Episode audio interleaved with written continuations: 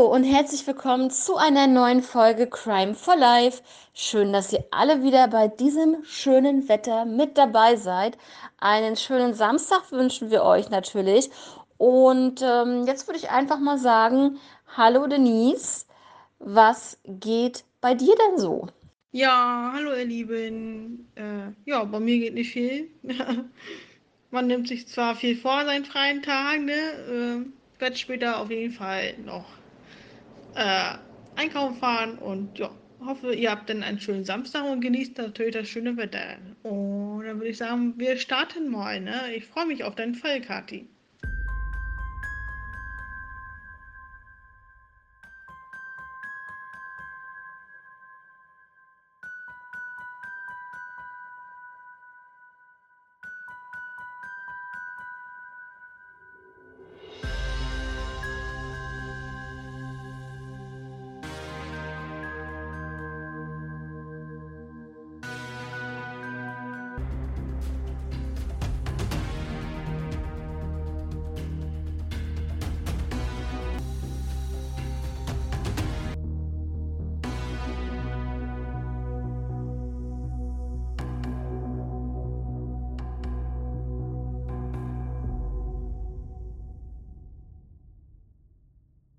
Ja, so sieht es nämlich aus.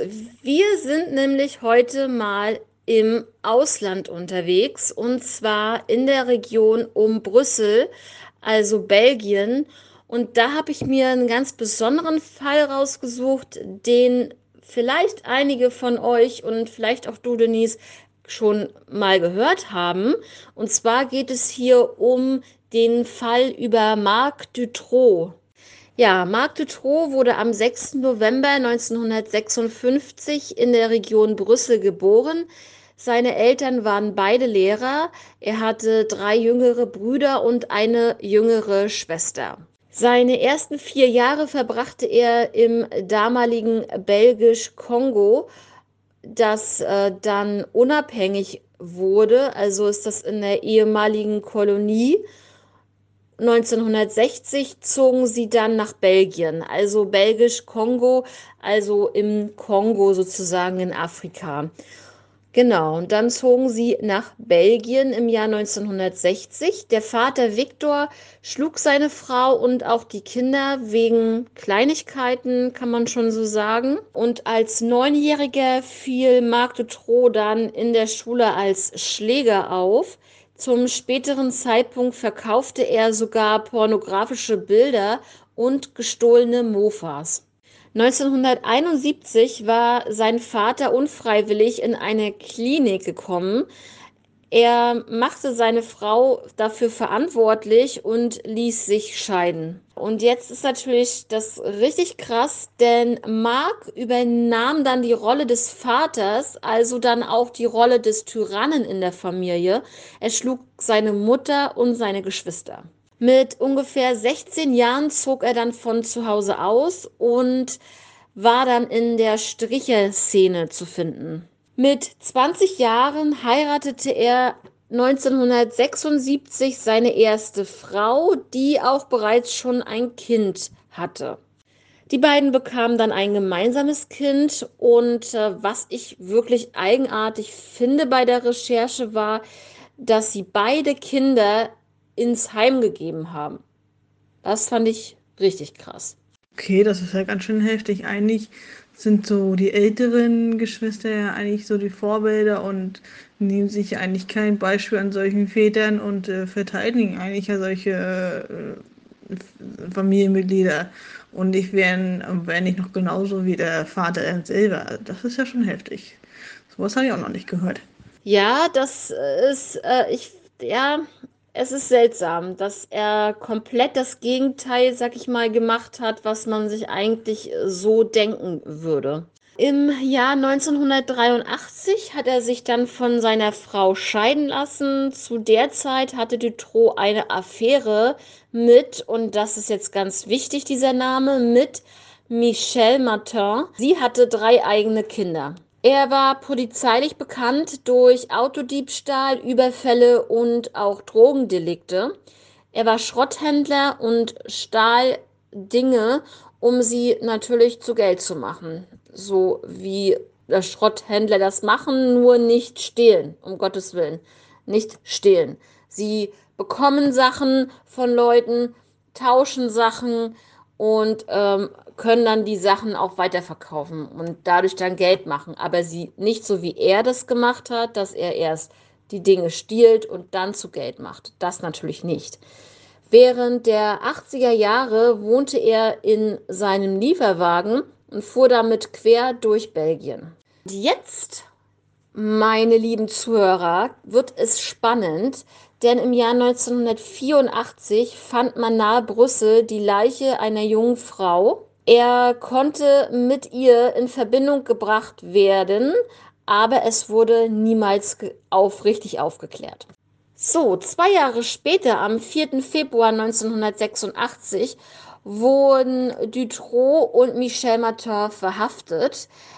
Und zwar wegen Entführung und Missbrauch von fünf jungen Frauen zwischen 12 und 19 Jahren. Das Motiv für die Taten war eine, dass sie Aufnahmen von den Taten gemacht haben und diese verkaufen wollten. Was man dazu sagen muss, ist, dass sich das ähm, wirklich durch diesen ganzen schrecklichen, furchtbaren Fall ziehen wird mit diesen Sachen und ja, also man kann wirklich eigentlich fast gar nicht wirklich was dazu sagen, äh, weil man so paralysiert ist darüber, was da überhaupt äh, bei ihm passiert ist, mit ihm passiert ist, was er getan hat und auch was ähm, seine Affäre Michel Martin dann auch noch getan hat. Am 26. April 1989 sind wir jetzt schon. Wer wird er verurteilt und zwar zu 13 Jahren und 6 Monaten Haft, Michel Martin zu 5 Jahren Haft.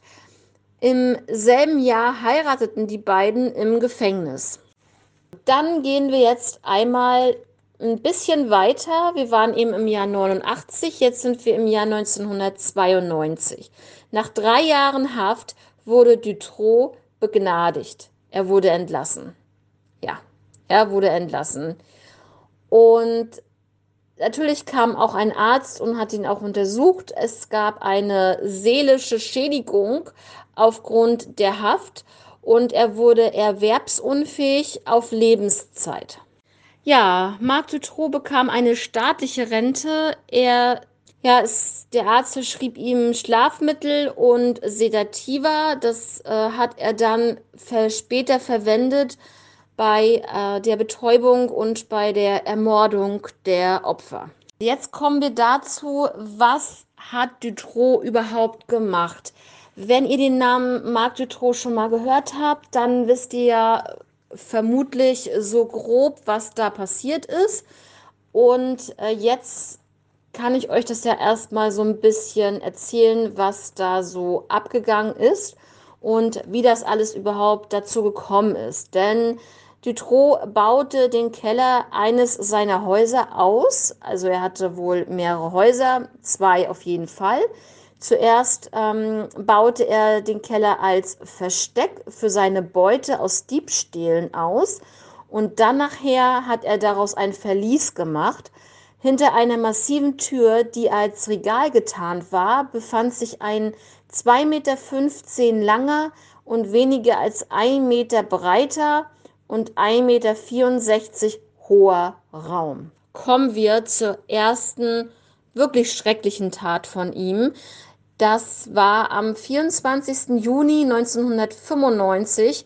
Da wurden nämlich die beiden achtjährigen Mädchen Melissa und Julie entführt und in dieser Zelle, sage ich jetzt einfach mal, gefangen gehalten und auch mehrfach missbraucht.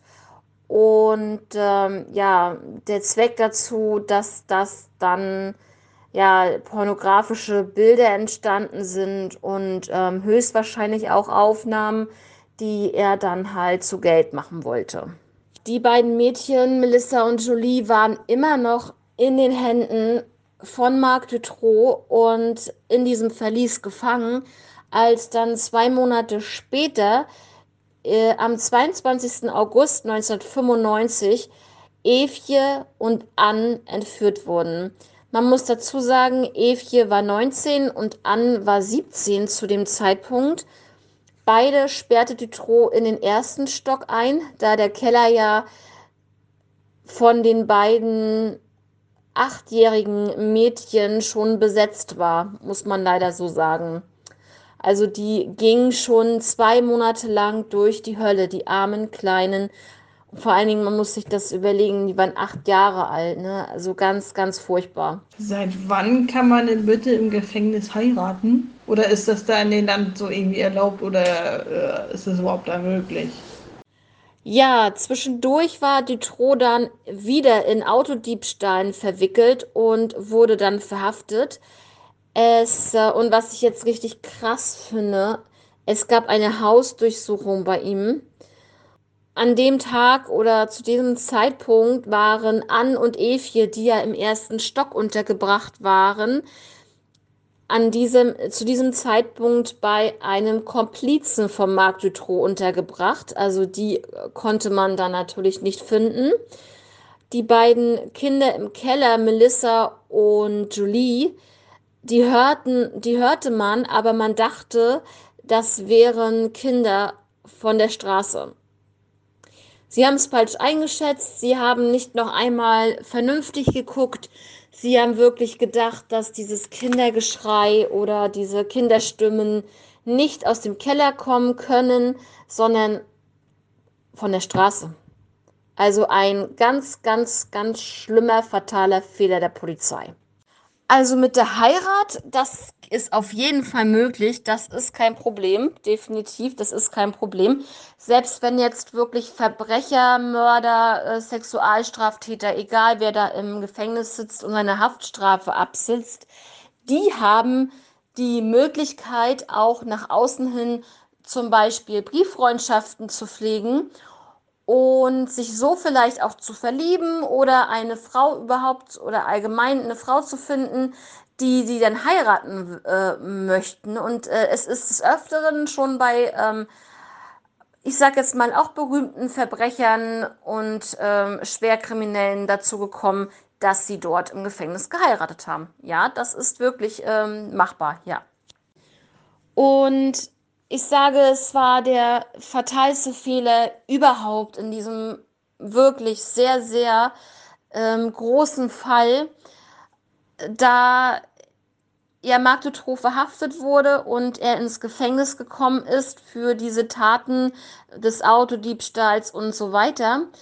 Und seine Frau, die Michelle Martin, sollte sich dann um die Pflege der Kinder kümmern.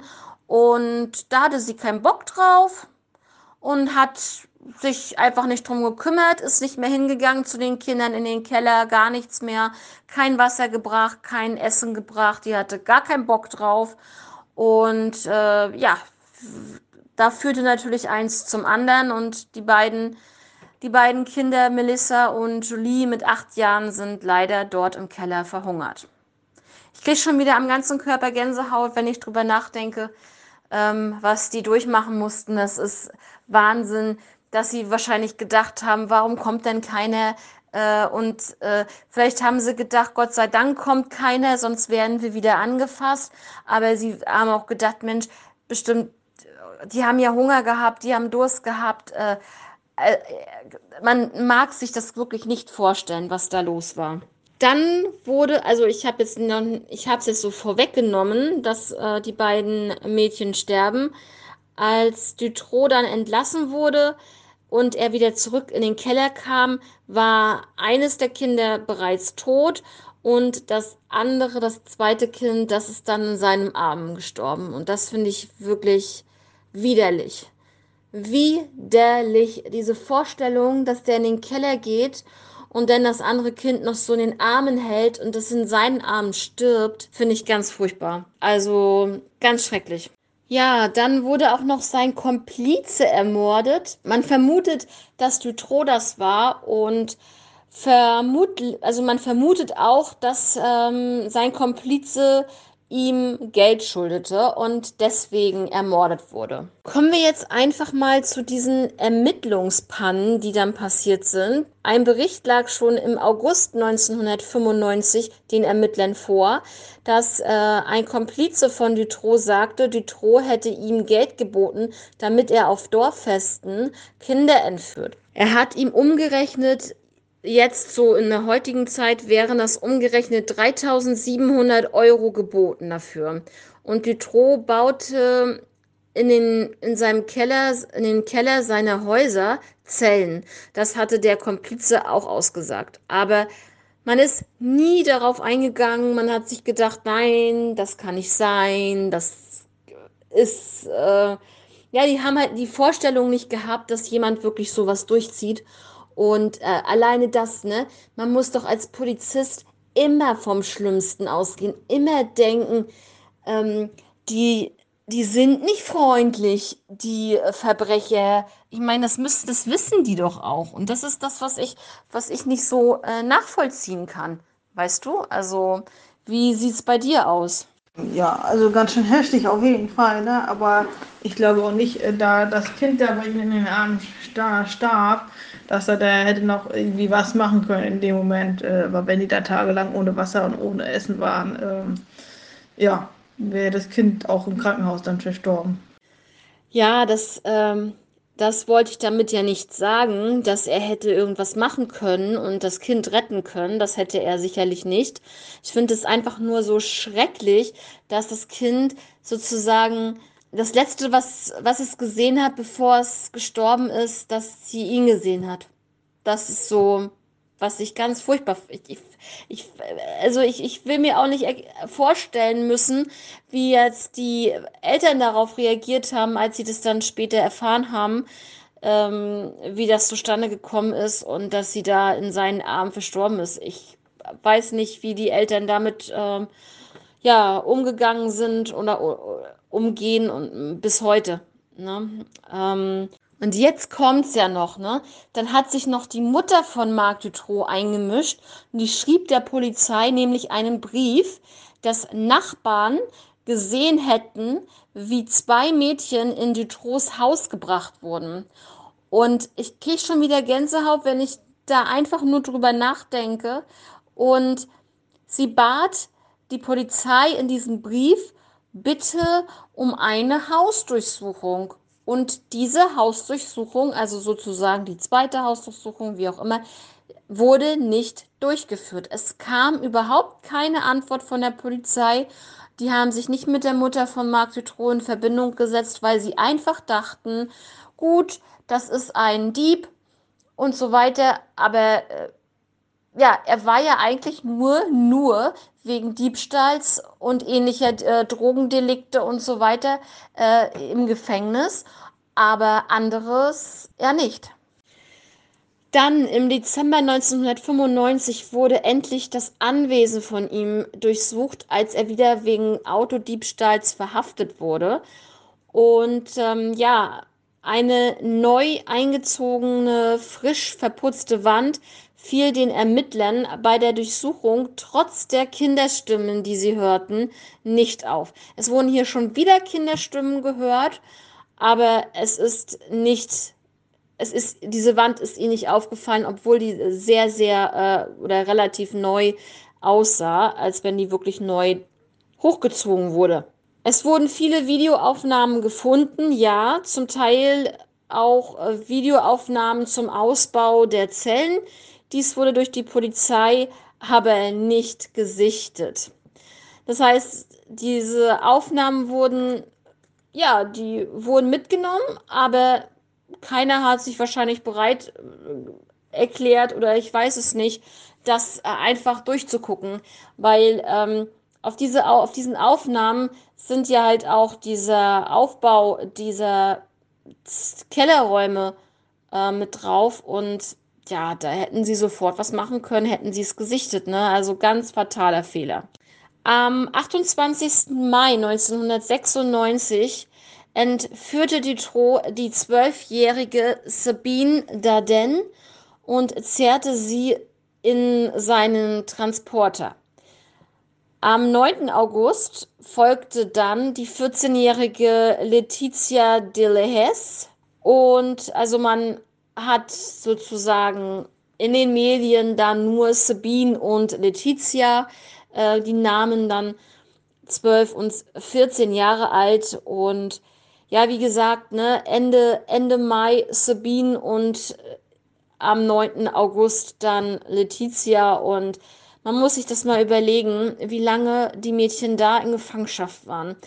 Äh, zumindest Sabine von Mai an ist der absolute Wahnsinn, ähm, dass man das als äh, ja schon fast Teenager, sag ich mal, aber trotzdem so durchhält und äh, wahrscheinlich so einen Überlebensdrang oder Überlebenswillen hat, dass ähm, ja, dass man wirklich ähm, das ja die Zeit irgendwie übersteht, sag ich jetzt mal, ne? Also, obwohl ja überstehen hört sich ja komisch an, aber ist ja wirklich so, ne? Ja, ein, ähm, ein Zeuge konnte sich Teile des Kennzeichens merken, was auch sehr interessant ist, von diesem Transporter dann. Und ähm, ja, jetzt kommt es. Vier Tage nachdem Letizia, die 14-Jährige, entführt wurde, wurden Dutroux, Michel Martin und der Komplize Michel Le, ähm, Lelevre, Lelevre äh, verhaftet. Und am anderen Tag dann auch der vierte Komplize oder der zweite Komplize, wie auch immer, Michel Nihol. Die nächste Durchsuchung des Anwesens war wieder ergebnislos. Dutroux wies die Polizei darauf hin, dass ähm, dort ein Verlies im Keller ist, unter anderem. Und am 15. August, nochmal zwei Tage später, 1996, befreiten, befreite die Polizei dann endlich Sabine und Letizia aus ihrem Verlies, denn die beiden wurden dann in dieses Verlies gesperrt und äh, da, wo die beiden Achtjährigen ja waren. Und am 17. August führte die Tro dann die Ermittler zu den Leichen der verhungerten achtjährigen Mädchen und dem ermordeten Komplizen, die alle drei im Garten vergraben wurden. Am 3. September sagte Dutroux, wo die Leichen von Anne und Evie zu finden sind, denn auch Anne und Evie sind ja, ermordet worden. Ja, Dutroux hat sich natürlich total heruntergespielt und meinte, er wäre nur ein Handlanger für andere gewesen, so eine Art Mittelsmann, Zwischenmann, ich sag jetzt mal Mittelsmann, das ist, glaube ich, das richtige Wort dafür. Ähm, gegenüber Dutroux Haus wurde dann eine Gedenktafel aufgestellt und da stand dann drauf im Gedenken an alle Opfer der Pädophilie. Und dann gab es noch mal eine schwere, schwere Panne. Denn ihr werdet es nicht glauben, im April 1998 war Dutroux und auch Wachmänner im Gerichtsgebäude unterwegs Dutroux entriss den ähm, Beamten die, seine Dienstwaffe und floh. Spürhunde fanden ihn dann Gott sei Dank in einem Waldstück. Und daraufhin gab es dann wirklich in der Bevölkerung einen großen Aufschrei und äh, Demonstrationen und so weiter. Somit das, ähm, gab es dann drei Rücktritte. Einmal ein Rücktritt von dem Innenminister, von dem Justizminister und den Rücktritt von dem Polizeichef. Und es gibt ganz, ganz viele Verschwörungstheorien, sage ich jetzt mal, um diesen Fall Marc Dutroux, denn es ist wirklich sehr, sehr seltsam. Wir kommen jetzt äh, zu dieser Verschwörungstheorie, die, ähm, ja, ich sag jetzt mal, es ist ja, die beruht ja auf äh, Fakten, denn es ist Fakt, dass in der Zeit zwischen der äh, Verhaftung von Marc Dutroux und dem Prozess insgesamt 27 Zeugen unter teils mysteriösen Umständen, inklusive einigen Ermittlern, die mit dem Fall betraut sind, ähm, und Personen, die gegen Dutroux aussagen wollten, ja, verstorben sind. Und da ist natürlich klar, dass da so eine, so eine Hysterie aufkommt. Wie kann es sein, dass hier um einen angeblichen Kinderschänder, vielleicht auch Kinderschänderring sich dreht und 27 Zeugen, Ermittler, also wie gesagt inklusive Ermittler, Zeugen und so weiter, einfach sterben, die dann nicht mehr aussagen können gegen ihn oder gegen andere Personen und äh, die dann nicht mehr gehört werden können. Und da muss ich ganz ehrlich sagen, glaube ich schon daran, von meinem Gefühl, dass da so ein bisschen, ähm, ja, wenn es wirklich so, oder ich gehe davon aus, dass es so ein Kinderschänderring ist und Menschenhändler mit da drin hängen, dass die sich drum gekümmert haben. Anders, also so eine also man kann es ja fast sagen wie so eine belgische Mafia. Ich will jetzt, ne, also wie gesagt, Belgien hat sowieso dann äh, nach diesem Fall ähm, einen totalen schlechten Ruf gehabt. Ich, ich weiß es, ich, ich äh, war zu dem Zeitpunkt äh, zehn äh, oder elf Jahre alt. Ich habe das alles in Anführungszeichen hautnah mitbekommen und auch wie die Mädchen gefunden wurden. Also ganz, ganz, ganz, ganz ähm, schlimme Bilder, aber auch fröhliche Bilder, dass sie da wirklich lebend rausgekommen sind, zumindest die zwei Mädel, Mädels. Und äh, ja, also schwierig. Es, also ich glaube da schon dran. Ähm, ja, wie gesagt, ähm, da kommen wir nachher nochmal dazu, dass die Medien das auch so aufgebauscht haben. Natürlich bei so einem Fall, wo jemand ähm, so ein Kellerverlies baut und ähm, wo dann auch noch ähm, Kinder sterben müssen, weil sie verhungern da. Und also das ist klar, dass die äh, Medien das natürlich aufgreifen und ähm, ja ausschlachten. Ja, ähm, zu der Todesursache, die hier meist vorlag, war unter anderem ein Autounfall, Suizid und Mord. Es gab sogar einen äh, Staatsanwalt, der ähm, Hubert Massa, der arbeitete nur einen Monat lang an diesem Fall und hat sich dann im Juli 1999 selbst umgebracht. Viele meinen, dass die Aufklärung des Falles verhindert werden sollte, da Dutroux kein Einzeltäter war, sondern es sich um ein pädophilen Netzwerk handelte, mit Verbindung bis in die höchsten Regierungskreise. Und das ist so diese Verschwörungstheorie, dass man halt wirklich sagt, da sind hohe Tiere mit dabei, die da dieses pornografische Material äh, vielleicht sich gekauft haben und so weiter. Ja, das einmal dazu. Ja, kommen wir einmal zum Prozess. Und zwar fand das am 1. März 2004 dann erst, also im Grunde genommen acht Jahre nachdem er festgenommen wurde, in Allons äh, mit einer Auswahl von Geschworenen statt. Knapp 400.000 Seiten umfassen die Akten. Michel Martin war dann auch oder verwickelte sich während des Prozesses auch wieder immer mal wieder in Widersprüche. Dutroux war unter anderem auch angeklagt, weil er drei Männer entführt und gefoltert hat und drei slowenische Frauen vergewaltigt hatte und wiederholt den ausgedehnten Drogenhandel äh, betrieben hat, unter anderem mit Heroin und Haschisch. Ja, der erste Untersuchungsrichter lud die beiden befreiten Mädchen Sabine und äh, Letizia zum Essen ein, was ich eigentlich für komisch empfinde. Warum sollte ein Richter die beiden Mädchen zum Essen einladen? Was hat der Richter davon? Also jetzt allgemein. Lass doch die Kinder bei, der bei den Familien, die sind traumatisiert. Ähm, ich habe es nicht verstanden. Und das haben auch einige andere nicht verstanden. Er wurde dann wegen Befangenheit abgesetzt und ein neuer Richter wurde dann ernannt. Aber das Volk war empört über die Demontage des Richters. Und ja, dann zogen mehr als 300.000 Menschen, man möchte sich das mal vorstellen, auf die Straße und äh, durch Brüssel und ähm, zogen dann sozusagen beim Weißen Marsch, so nannte man das, ähm, durch die Stadt Brüssel, um dort zu demonstrieren.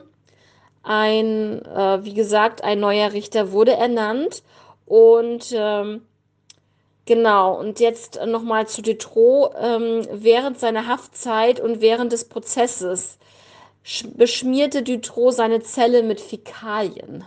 Er schlug auch ständig den Kopf oder er schlug sich ständig den Kopf absichtlich gegen die Zellenwand. Und während der Verhandlung reagierte er nicht auf Anreden seiner Person und er beschuldigte weiterhin diesen Michel ähm, Nihol, sein Auftraggeber gewesen zu sein. Kommen wir jetzt einmal zu dem psychiatrischen Gutachten. Es waren hier drei Psychiater und ein Psychologe, die dieses erstellt haben. Dutroux ist nicht als pädophil einzustufen, was halt die Medien ähm, ja nachher noch ähm, kommentieren, dass er halt ein äh, pädophiler ähm, Mörder ist. Und ähm, also er wird hier nicht als pädophil eingestuft und er wird aber als gewalttätiger, empfindungsloser Psychopath betitelt.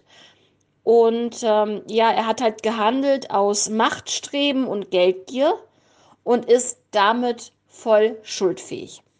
Als das Gutachten durchgeführt wurde, brüstete er sich dann immer noch wieder und immer wieder ähm, mit seinen Taten, die er begangen hat.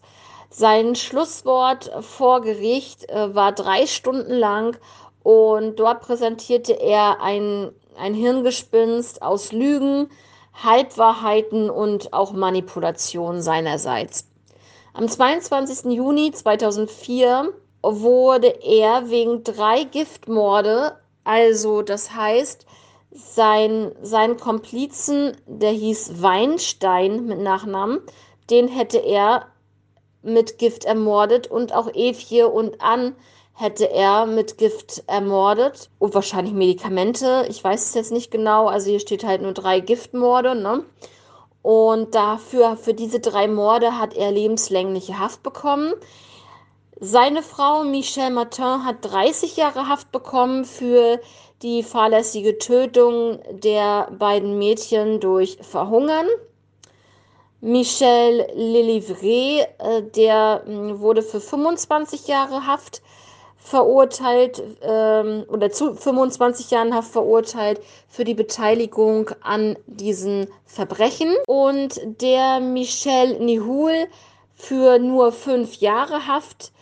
Er ähm, war halt oder wegen Anführung eines Drogen- und Menschenhändlerrings und der Vorwurf der Beteiligung an der Entführung von Kindern und Frauen, da wurde er von freigesprochen. Und wie ich schon sagte, die Medien haben halt Dutroux als Pädophilen dargestellt, weil ähm, ja auch alleine dieses, ähm, dass man pornografische Bilder gemacht hat, dass man die Aufnahmen gefunden hat und äh, ähnliches.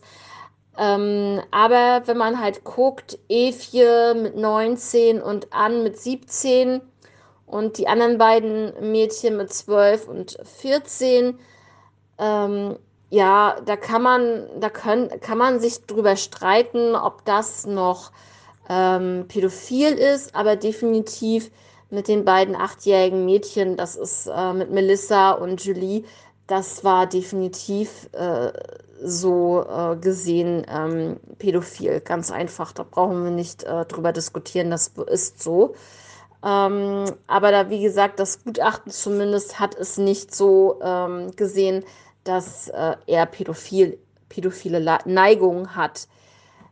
Ja, genau. Und dadurch, dass das alles medial über die ganze Welt verteilt ging, diese News, ist Belgien halt ähm, zum Land der Kinderschänder erklärt worden. Also so hieß es dann in manchen berichten, was ich halt wirklich ganz schlimm finde, aber es ist wirklich, es ist wirklich so und ich habe, ich weiß nicht, sagt es mir bitte, wenn ihr den Fall kennt, schreibt es bitte ähm, uns auf Instagram. Ich würde gerne wissen, wenn ihr den Fall kanntet, ob ihr heute noch immer so über Belgien denkt, weil es ist wirklich, finde ich, wie so ein Schleier über diesem Land, dass wenn man jetzt also heißt so ja Belgien, dann denkt man Marc Dutroux. Ich, ich, ich weiß nicht warum, aber es ist zumindest in meinem Kopf noch so verankert. Ist mein, das ist 1995, 96 passiert und es ist, es sollte nicht mehr so sein, dass man darüber nachdenkt. Aber ähm, ja, wie seht ihr das, ähm, wenn ihr diesen Fall kennt? Ähm, ist das bei euch auch so, dass ihr, wenn ihr an Belgien denkt, auch gleichzeitig ähm, an äh, diese schlimme Zeit denkt. Das würde mich mal interessieren. Ja, viele Bürger wurden dann halt äh, ähm, dem Staat gegenüber wirklich sehr misstrauisch. Man glaubte, dass die Reichen und Mächtigen ähm, gedeckt werden, ne, weil sie halt so ein bisschen, ja, weil man dann die Ahnung hatte, dass irgendwie haben die da so ein bisschen ihre Finger mit im Spiel gehabt bei diesen ähm, Kinderschändering oder Menschenhändlerring, wie auch immer. Ja, 1996 ähm, geriet der Fall dann an die Öffentlichkeit, ne?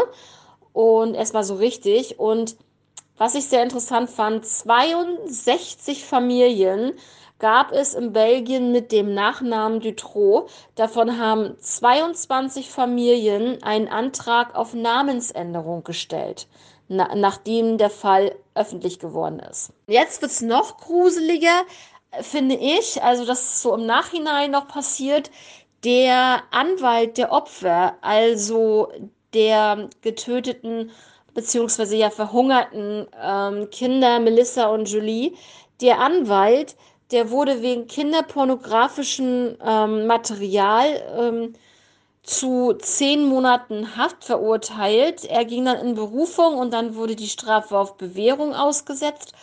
Aber trotzdem, äh, wie krass muss ist das bitte? Der ist der Verteidiger, der äh, soll gegen einen, ich sag jetzt mal, Kinderschänderring äh, vorgehen und äh, gegen ähm, und für die Opfer sprechen. Und dann im Nachhinein ist der selber pädophil und guckt sich solche Sachen an. Das als Anwalt finde ich schon, das ist schon sehr makaber, finde ich.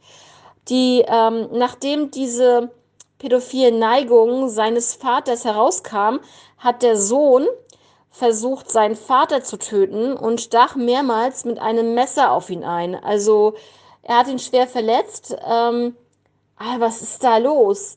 Da ist der Sohn durchgedreht, weil das rauskam, dass sein Vater, der Anwalt der Opferfamilie, äh, äh, pädophile Neigungen hat und, und, und, und selber sowas kon äh, konsumiert wie die Täter boah, dass der so austickt. Ich kann, ich kann es verstehen, dass er austickt. Natürlich ist äh, Gewalt keine Lösung. Man sollte da natürlich nicht ähm, da mit einem Messer auf, auf ihn losgehen, auch wenn es der eigene Vater ist, ja. Aber ähm, das sollte man halt nicht tun. Ähm, dafür ist ja unser, unser Gericht da, unsere Justiz. Aber dass er halt austickt, das kann ich schon verstehen. Aber leider nicht so. Ja, da kam er halt auch vor Gericht. Also das ist wirklich unfassbar. Also er kam vor Gericht, weil er seinen Vater halt mit dem Messer angegriffen hat und schwer verletzt hatte. Er wurde aber vom Mordversuch freigesprochen und für unzurechnungsfähig erklärt. Ende Juli 2012 wurde dann Michel Martin wegen guter Führung auf Bewährung freigelassen und es gab einen Resozialisierungsplan für sie. Und da sollte sie dann einfach, äh, wenn sie entlassen wird, in ein Kloster gehen. Das hat sie dann auch gemacht. Ja, sie durfte auch sich der Familie der Opfer nicht annähern. Ähm, das wurde halt auch so festgelegt. Aber das sollte ja wohl eigentlich ähm, normal sein, dass man sich den Opfern äh, oder die Familien der Opfer nicht nähert. Wie gesagt, sie ging dann in das Kloster und äh, ist dann aus diesem Kloster im Jahr 2014 herausgekommen und ist jetzt auf freiem Fuß. Und da sind wir ja auch gleich beim Ende des Falles. Also selbst Marc Dutroux stellte dann einen Antrag auf vorzeitige Haftentlassung mit einer elektrischen Fußfessel. Dieser wurde aber abgelehnt. Und Dutos Mutter warnte vor einer Freilassung, als sie das hörte, dass er da diesen Antrag gestellt hatte. Und dann gab es ein neues Gutachten von Dutroux aus dem Jahr 2020. wo das Rückfallrisiko sehr hoch eingeschätzt wurde. Und im, ja, und deswegen wurde das alles abgelehnt. Also auch, dass das jetzt im Jahr, ich glaube im Jahr 2021 oder so, ähm, hat er es nochmal versucht und dann wurde es abgelehnt, weil es einfach ähm, man muss sich mal überlegen, wie lange das schon her ist und dass man dann immer noch in einem Gutachten feststellt, dass er ein sehr, sehr hohes Rückfallrisiko hat. Äh, ja, dann ist es äh, wirklich sehr, sehr gut, dass die Gerichte darauf äh, oder dass die Justiz darauf eingeht und sagt, okay, stopp, du bleibst weiter im Knast. Wunderbar weil ähm, so jemanden kannst du nicht wieder in die Bevölkerung äh, oder auf die Bevölkerung lassen. Und wenn das so wäre, dann wäre der Mann wirklich innerhalb von Minuten tot. Ich sag's euch. Wenn das rauskommt, dass Marc Dutroux das Gefängnis verlässt, gerade er freikommt, dann wird, also die Medien kriegen sowas ja schnell raus. Die haben ja ihre ähm, na, ihre Quellen. Ich sage euch, das wird nicht lange dauern. Der wird wahrscheinlich einen anderen Namen kriegen oder so. Der wird wahrscheinlich nie mit dem Namen da rumlaufen. Der wird wahrscheinlich auch in ein anderes Land gehen oder irgendwas. Aber bevor das passiert und er rausgeht, dann ähm, da wird er gelüncht. Das sage ich euch. Also das ähm, bin ich hier wirklich sehr gespannt, äh, was, äh, ob da überhaupt mal sowas passiert oder ob der im Gefängnis auch äh, stirbt. Vielleicht wird er ja auch krank. Man kann ja auch äh, Krebs oder irgendwas anderes bekommen. Viele äh, sind da schon in Gefängnissen gestorben. Ich bin gespannt, wie lange er im Gefängnis sitzen wird. Und im Juni diesen Jahres, also jetzt vor kurzem, kann man fast sagen, dann wurde das äh, Haus von Marc Dutroux abgerissen und eine Gedenkstätte wurde dort errichtet. Genau.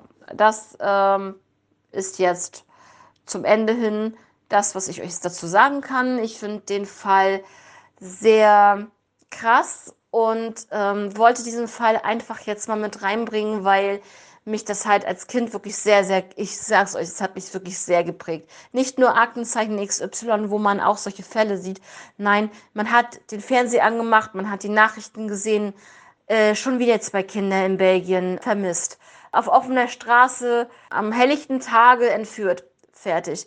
So, dann hat man das als Kind so im Kopf, dass du dich wirklich, dass du denkst, du wirst paranoid und guckst dich um.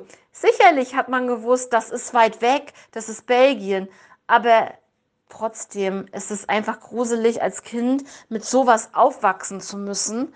Und ähm, ja, deswegen denke ich, ähm, interessiere ich mich halt auch ähm, für True Crime Fälle und ähm, für diese ganze Materie, weil ich das halt so interessant finde, weil mich das geprägt hat, weil ich damit aufgewachsen bin.